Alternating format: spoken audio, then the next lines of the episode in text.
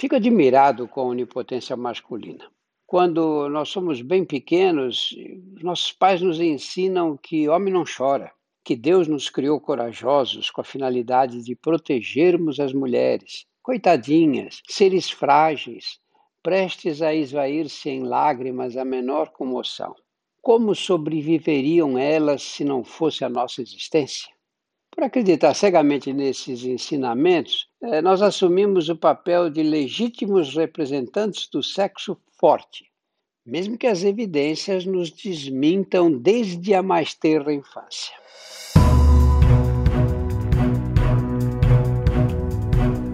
Olá, eu sou Drauzio Varela e aqui você vai ouvir outras histórias.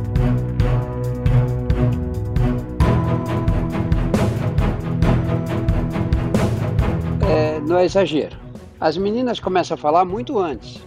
Aos dois anos já constroem frases com sujeito, verbo e predicado, enquanto nessa idade mal conseguimos balbuciar meia dúzia de palavras que ainda assim só a mamãe compreende. Você dirá que somos mais ágeis e mais orientados espacialmente. E daí? Qual a vantagem de virar cambalhota e plantar bananeira? O desenvolvimento intelectual das meninas é tão mais precoce que alguns neuropediatras consideram injusto colocar meninos e meninas de 7 anos na mesma sala de aula. Nós deveríamos ficar um ano para trás, porque nós somos um pouco mais retardadinhos do que elas. Na puberdade, elas viram mocinhas de formas e gestos graciosos. Nós nos transformamos em quimeras desengonçadas, metade criança, metade homem, com penugem no lugar do bigode, espinhas em lugar da barba, voz em falsete e loucura por futebol.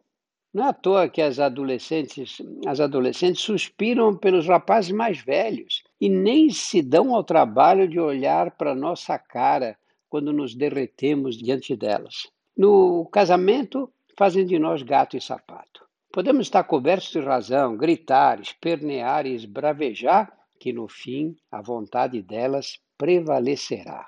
É guerra perdida. São donas de uma arma irresistível, a tenacidade para repetir cem vezes a mesma ladainha.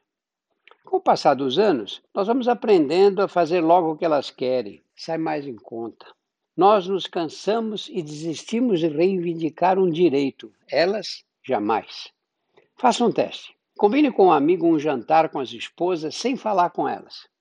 A chance de dar certo é zero. Agora, inverte a situação. As duas mulheres marcam uma noite para o tal jantar sem avisar vocês dois. Você chega em casa louco para vestir o bermudão e ver seu time na TV.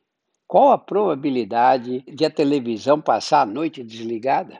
Você dirá que pelo menos somos mais saudáveis enquanto elas vivem cheias de ataques. Você dirá que pelo menos somos mais saudáveis enquanto elas vivem cheias de achaques. De fato, nas mulheres, a cabeça dói mais, o útero incomoda e o intestino funciona mal, mas as desvantagens acabam aí.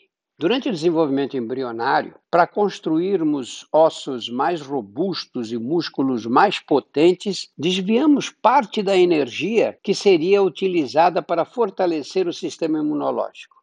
Essa é a razão pela qual, em todas as sociedades, o homem está mais sujeito a processos infecciosos graves. No Brasil, arcamos com mais de 60% da mortalidade geral isso quer dizer, a cada três pessoas que perdem a vida a cada momento, duas são do sexo masculino. Os ataques cardíacos vêm em primeiro lugar. Começamos a correr o risco a partir de 45 anos. As mulheres só ao atingir a menopausa.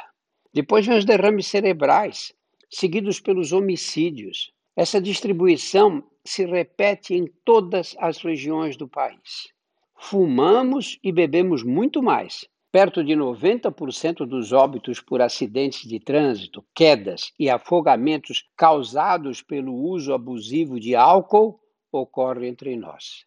Somos mais sedentários e desleixados com a saúde.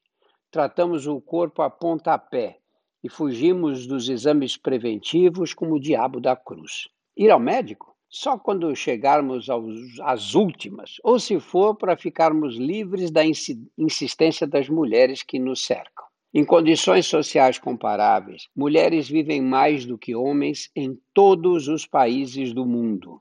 No Brasil, nossas vidas duram em média 7,6 anos menos. A longevidade feminina é visível. Compara o número de viúvas com o de viúvos que você conhece. Ao perder a companheira, o homem de idade fica desamparado. Se ele não casar imediatamente e não tiver filhas ou irmãs por perto, estará perdido. É incapaz de pregar um botão ou fritar um ovo. Na situação contrária, a mulher poderá sofrer, sentir falta, mas vai cuidar sem dificuldade da rotina doméstica. Morreremos mais cedo e deixaremos nossas economias.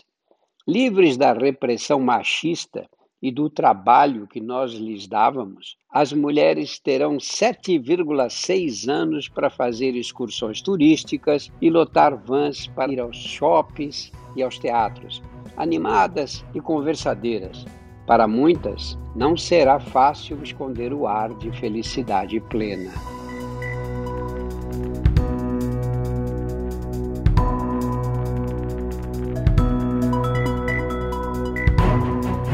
Semanalmente estarei aqui para contar outras histórias. A trilha sonora foi feita pela Insonores e a produção é da UZMK Conteúdo.